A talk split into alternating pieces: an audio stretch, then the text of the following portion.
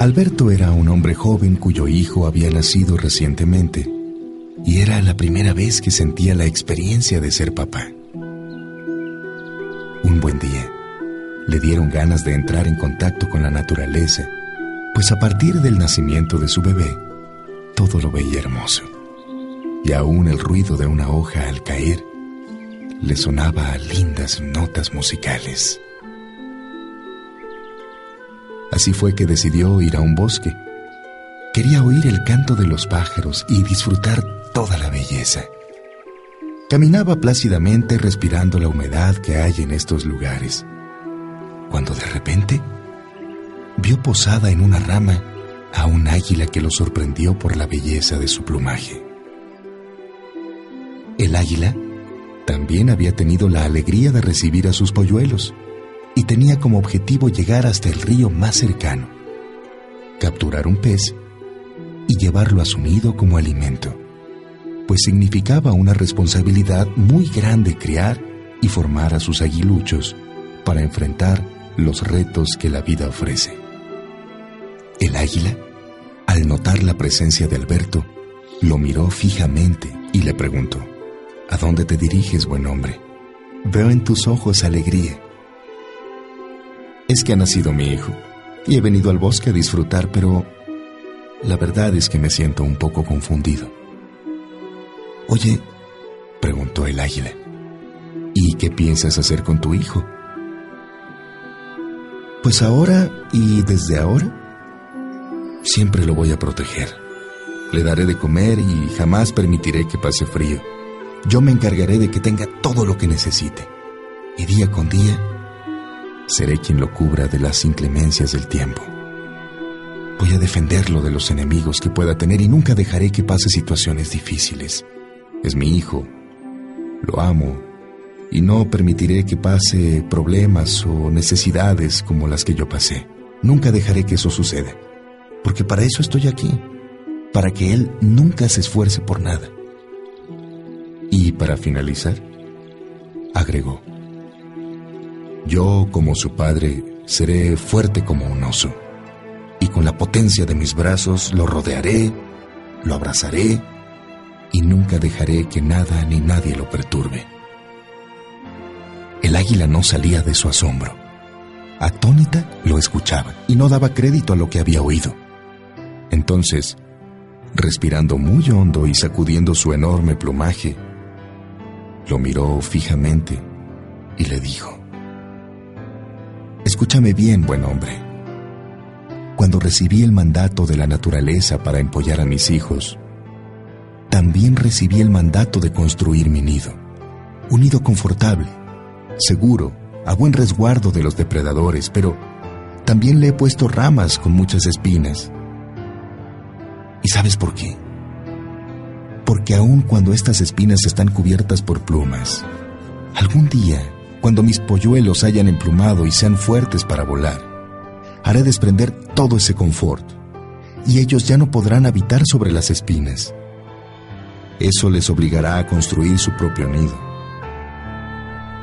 Todo el valle será para ellos, siempre y cuando realicen su propio esfuerzo para conquistarlo con todo, sus montañas, sus ríos llenos de peces y praderas llenas de conejos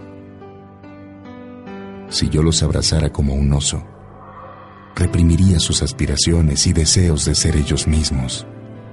Destruiría irremediablemente su individualidad y haría de ellos individuos indolentes, sin ánimo de luchar ni alegría para vivir. Tarde o temprano, lloraría mi error, pues ver a mis aguiluchos convertidos en ridículos representantes de su especie me llenaría de remordimiento y gran vergüenza, pues tendría que cosechar la impertinencia de mis actos viendo a mi descendencia imposibilitada para tener sus propios triunfos, fracasos y errores, porque yo quise resolver todos sus problemas. Yo, amigo mío, dijo el águila, podría jurarte que después de Dios he de amar a mis hijos por sobre todas las cosas pero también he de prometer que nunca seré su cómplice en la superficialidad de su inmadurez. He de entender su juventud, pero no voy a participar de sus excesos, Me he de esmerar en conocer sus cualidades, pero también sus defectos, y nunca permitiré que abusen de mí en aras de este amor que les profeso. El águila cayó, y Alberto no supo qué decir, seguía confundido y mientras entraba en una profunda reflexión, esta, con gran majestuosidad, levantó el vuelo y se perdió en el horizonte. Alberto empezó a caminar mientras miraba fijamente el follaje seco disperso en el suelo. Solo pensaba en lo equivocado que estaba y el terrible error que iba a cometer al darle a su hijo un abrazo como el de un oso. Reconfortado, siguió caminando. Solo pensaba en llegar a casa, con amor, abrazar a su pequeño bebé, pensando que abrazarlo solo sería por segundos, ya que el pequeño empezaba a tener la necesidad de su propia libertad para mover piernas y brazos, sin que ningún oso protector se lo impidiera. A partir de ese día, Alberto empezó a prepararse para ser el mejor de los padres.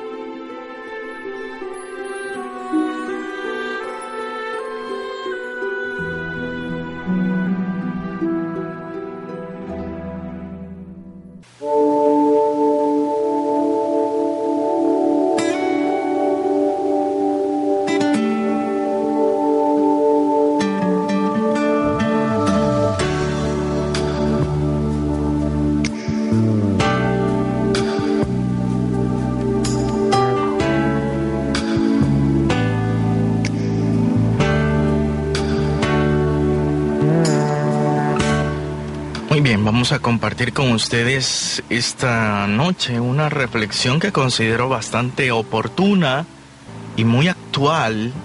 El tema lo dividimos en dos partes. Ahora será una primera parte. Hablamos de amores que matan. Y con esto lo que vamos a tratar, por supuesto, es algo que va mucho más allá de, actitudes evidentes o textuales a la palabra matar. Porque si nosotros habláramos de amores que matan, una de las primeras cosas que se nos podría venir a la mente es pensar en, en aquellas relaciones donde hay violencia. Y también eh, por ahí leí un comentario que decía eh, de aquellas personas que se terminan incluso hasta suicidando. Pero Ahora y mañana vamos a hablar acerca de un tipo de amor que mata y que va un poco más allá de lo evidente. hay algunas actitudes que pueden parecer amor y que pueden terminar matando una verdadera construcción de amor. Y son actitudes bastante actualizadas, bastante actualizadas de las que debemos de cuidar también mucho. En dos partes, porque son dos actitudes propiamente las que queremos tratar en este momento, aunque hay muchas otras, por supuesto, que las vamos a abordar en su debido momento, pero ahorita queremos abordar dos principalmente.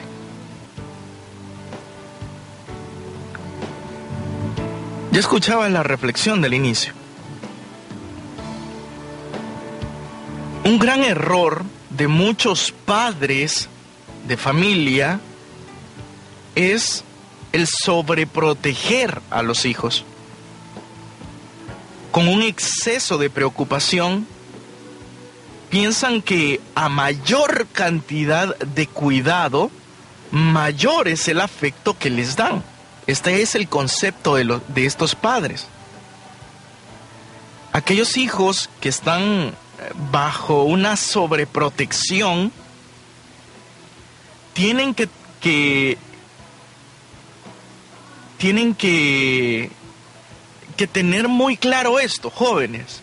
Ustedes que dicen, ah, es que mis papás no me aman porque me sobreprotegen. Es, tu concepto de sobreprotección está un tanto equivocado.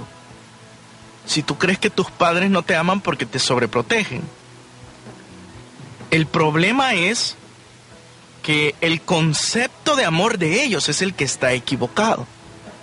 Lo que ellos practican lo hacen creyendo que es amor. Entonces no, no es que lo hagan porque no te aman, es que lo hacen porque creen que eso es amar. Y tampoco es el mostrarte hacia ellos de una forma totalmente rebelde y contraria como van a cambiar las cosas. Pero no, no me quiero, no quiero profundizar en este, en este, en este duelo padres hijos cuando hay sobreprotección. Es otro tipo de tema y es un tema que ya hicimos. Recordarán aquellos que, que compartieron el programa en vivo en la Ciudadela Don Bosco. Eh, cuando hablamos acerca del amor entre padres e hijos, hablamos de ese tema, ¿no? Del duelo entre padres e hijos, de la confrontación. Muy bien continuamos con lo que estamos, con la idea que veníamos. Cuando los padres sobreprotegen a los hijos, lo hacen pensando que cuanto más cuidados ellos están dando, es mayor el afecto que, que están transmitiendo. Y ese exceso de atención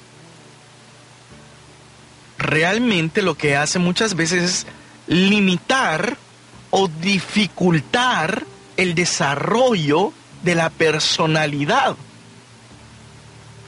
Porque lo que hacen los padres con esto muchas veces, y no lo hacen con esta intención, en la mayor parte de casos no lo hacen con esta intención, pero lo que están generando es volviendo a los hijos bastante dependientes, inseguros, inestables, inmaduros emocionalmente como lo escuchábamos en la reflexión. Los padres tienen la tendencia a sobreproteger a sus hijos. Esto es eh, casi natural.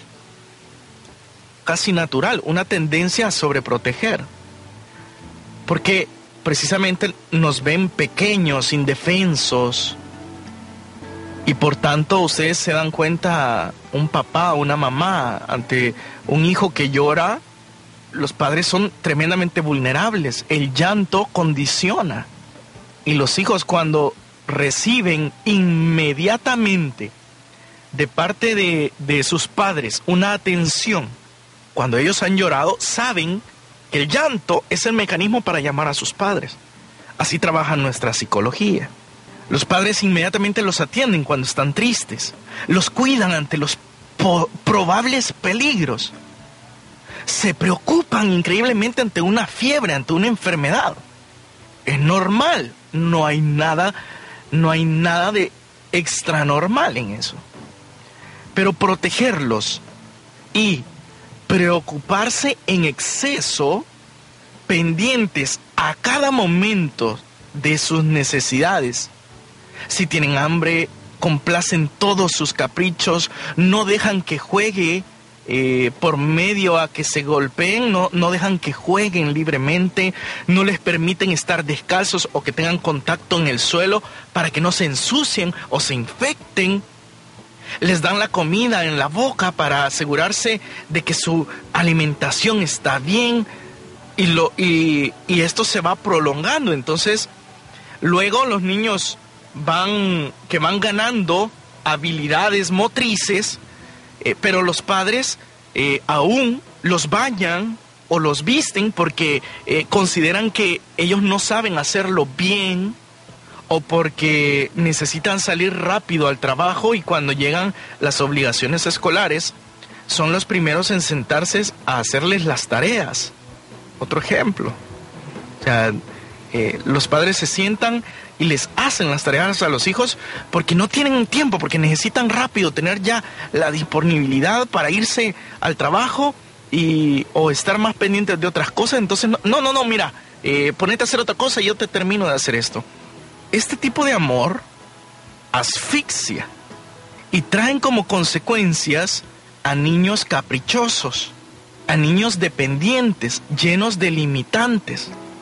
Niños que no conocen las frustraciones, no conocen los contratiempos, no aprenden, por tanto, muchas veces a valorizar ni a negarse a los premios, dependen de los premios. Son niños que crecen con un limitado sentido de responsabilidad.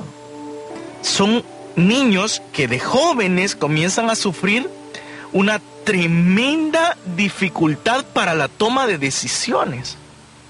Y por supuesto, se les hace increíblemente difícil resolver sus propios problemas.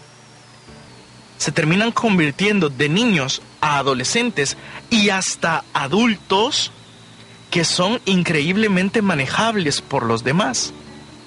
Son personas con poca capacidad de liderazgo positivo. Los padres sobreprotectores exigen a los hijos menos de lo que corresponde a la edad que tienen. No los dejan asumir responsabilidades, cosa que les permitiría a ellos adquirir una autonomía. Pero no lo hacen porque los ven como niños, aunque ya estén entrando a la universidad. Y hay padres incluso que deciden qué es lo que deben de estudiar sus hijos o dónde estudiar. Y se han visto casos, créanlo o no, porque se han visto casos de padres que está, van a dejar a sus hijos al salón de clases en la universidad y se quedan afuera esperando que salgan.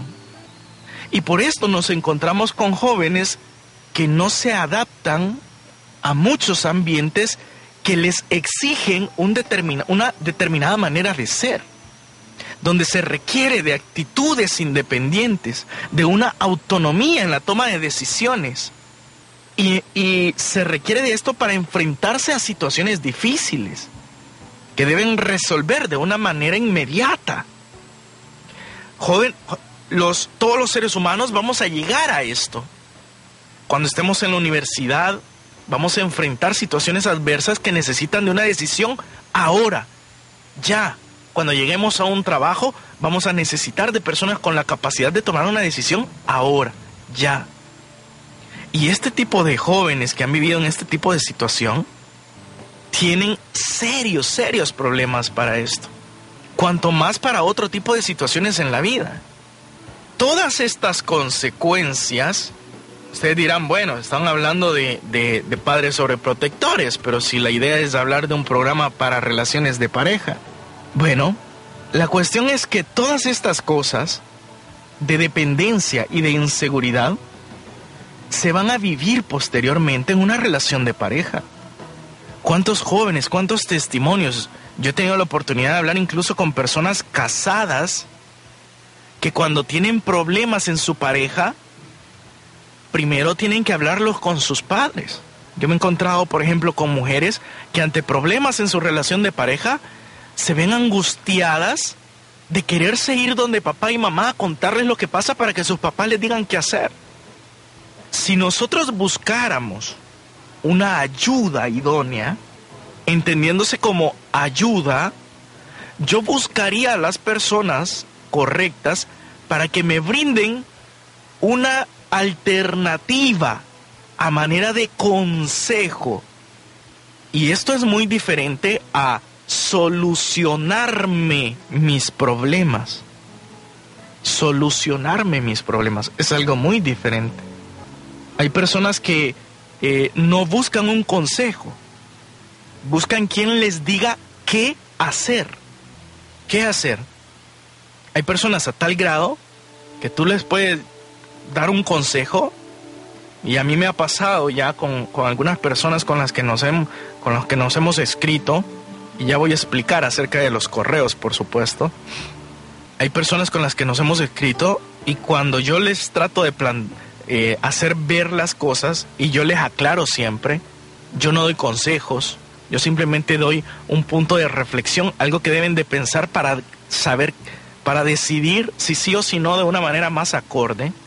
Pero hay personas que después responden y dicen, pero dígame qué hago. Y yo les digo, es que no te puedo decir qué hacer. Tienes que decidir tú qué hacer. Yo solamente te presento las alternativas de lo que puede pasar a favor o de lo que puede pasar en contra. ¿Qué estás dispuesto a hacer tú? Eso es una decisión personal. Pero hay personas que, que no, que quieren que les digan qué hacer.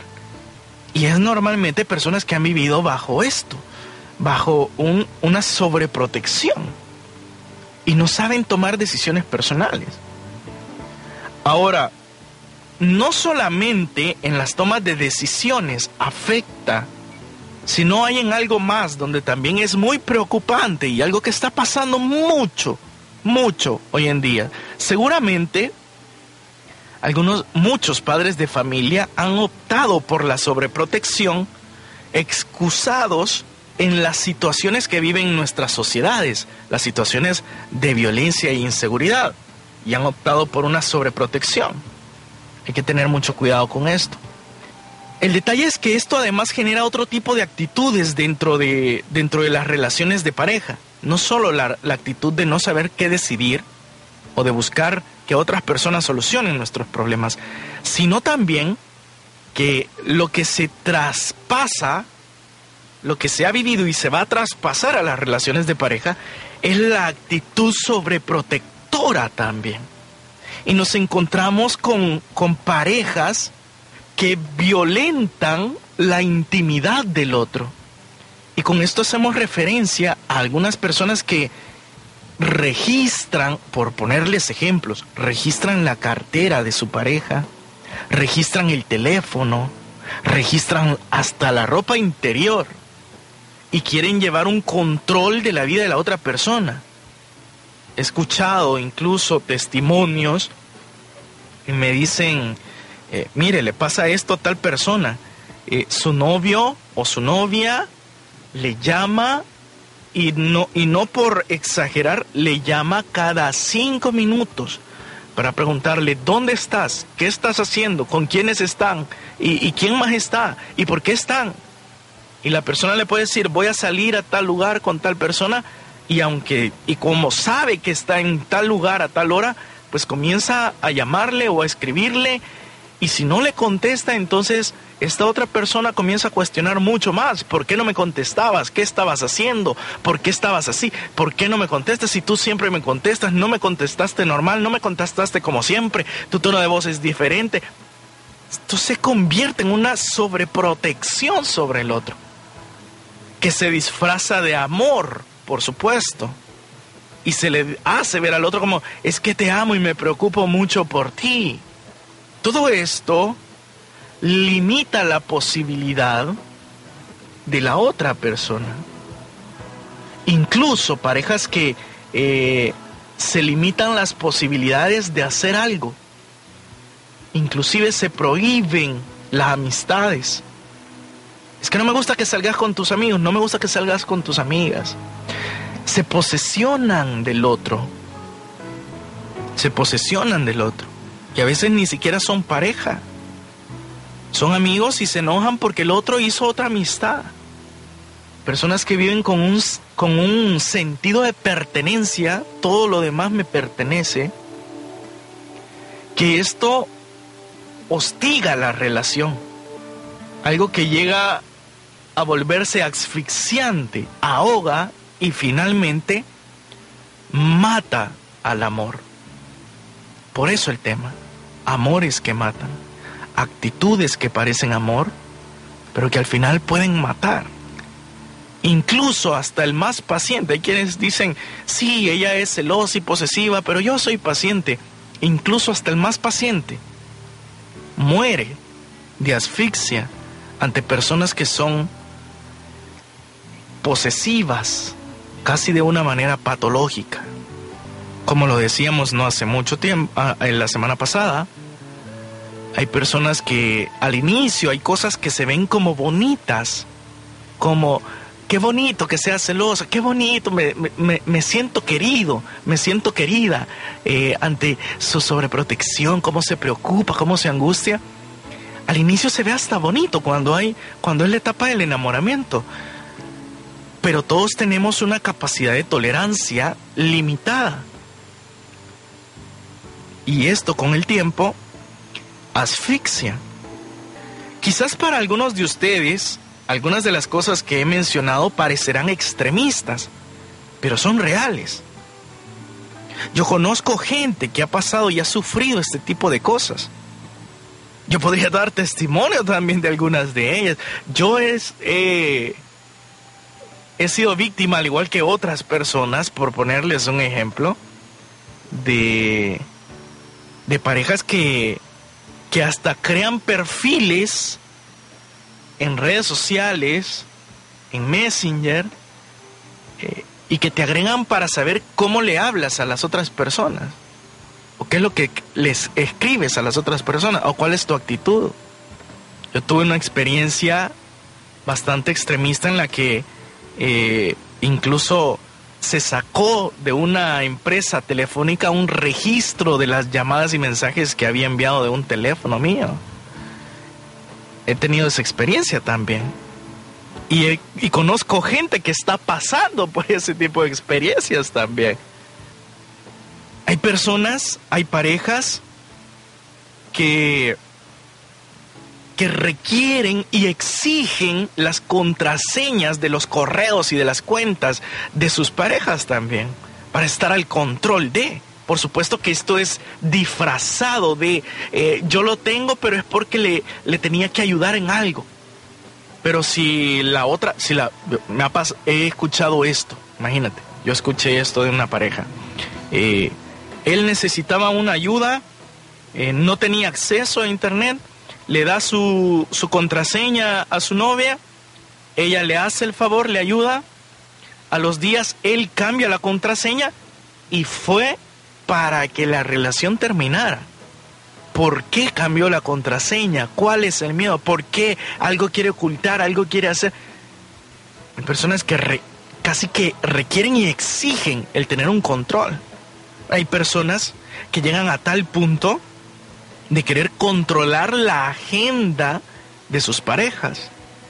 Esto, esto, esto hay que hacer. Tengo que hacer tal cosa, mi amor. No, ¿por qué? Para esa fecha vamos a hacer tal cosa mejor. Así que eso no.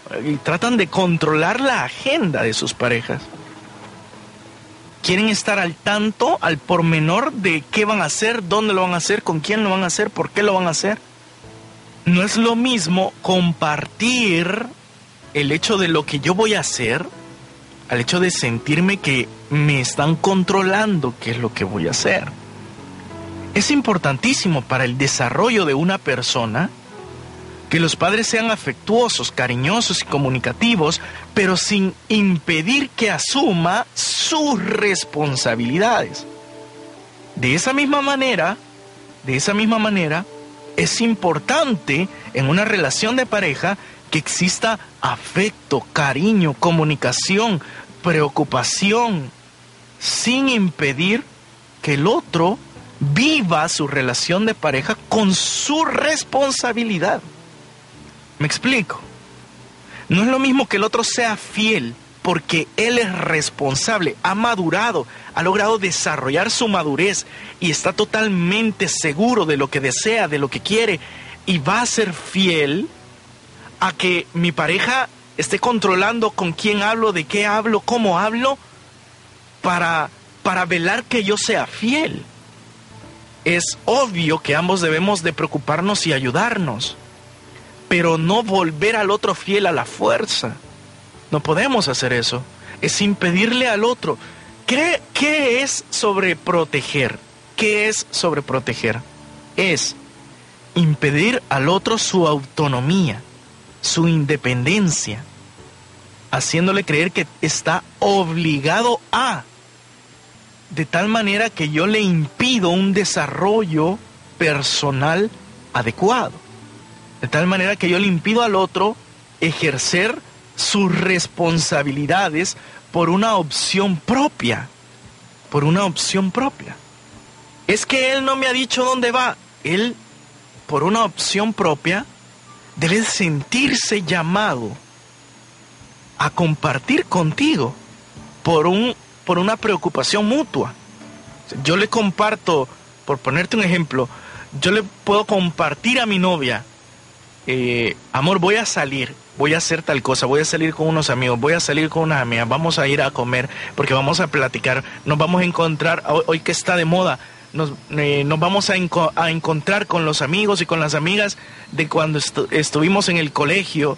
Eh, y yo lo puedo compartir con la libertad, porque ambos tratamos de cuidarnos y de esa manera yo le estoy haciendo partícipe a ella de mi actividad porque por cualquier cosa ella sabe dónde estoy y lo comparto con esa libertad, preocupado precisamente por las atenciones de ella y no por miedo.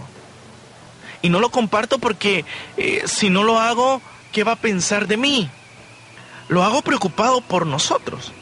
Lo hago no porque me causa un temor hacer algo, sino porque me siento en la libertad de hacerlo. Yo, no porque me lo exigió. Recuerda, el amor no hace demandas. El amor muestra una línea, un camino. Por amor yo le puedo decir, por y esto no sería asfixiar, por supuesto. Por amor yo sí le puedo decir a mi pareja, amor, me gustaría que si usted va a hacer algo, eh, me comparta para así yo estar enterado. Por si de repente usted no se comunica, entonces yo no me preocupo, sino que sé que es porque usted está en tal situación, está trabajando, está en una reunión y, está en un momento en el que no, no, no puede interrumpirse. Y si de repente, porque ha pasado esto, porque ha pasado esto, eh, yo he visto, por ejemplo, parejas que tienen muy buena relación con sus familias eh, políticas y de repente la familia le habla a la esposa, la familia le habla al esposo y le dice, eh, no sabe dónde está mi hija porque la estamos tratando de contactar y no está. Y hay esposos que se preocupan, se preocupan por algo que puede suceder. Por tanto, el compartir este tipo de información, dónde estás, cómo es, con quién vas a estar, dónde vas a estar, cuando se hace con una libertad y cuando se hace por un compartir como responsabilidad propia y no por una exigencia del otro, esto genera amor. Pero cuando se hace por temor a que el otro no se enoje, a que el otro no, no me reclame, a que el otro no tome represalias, porque hay, hay personas que hacen esto. Ah, bueno, si él sale y no me dice, entonces después salgo yo y no le digo. Cuando se hace por este tipo de temor, por este tipo de chantajes emocionales, entonces estamos hablando de una pareja que está sobreprotegiéndose y por tanto parejas que están asfixiando el verdadero amor. Padres de familia, el amor se aprende en casa, es importante la disciplina con afectos, los premios, pero también los límites. Es fundamental para el, para el desarrollo de la personalidad. Recordemos algo que es muy importante. Eres el modelo que ellos van a imitar. Como decía la reflexión que escuchábamos, en la medida que tú te vuelvas sobreprotector, en vez de estarle enseñando a vivir en un mundo con muchas exigencias, pueda que le estés convirtiendo en la especie mediocre. ¿Para qué estás preparando a tus hijos? También necesito hacer un llamado a los padres. Jóvenes, cuidado, el apego y la sobreprotección no es una muestra de amor. El que el otro se siente exigido el que tú tengas que velar por la fidelidad que tenga tu pareja, es muestra de que no hay un desarrollo y una madurez en esa relación. Al final el amor debe de ser compartido mutuamente y con mucha libertad. Espero que esta reflexión te haga, comprender que hay algunas actitudes que aunque tú las consideres una muestra de amor, pueden ser peligrosas.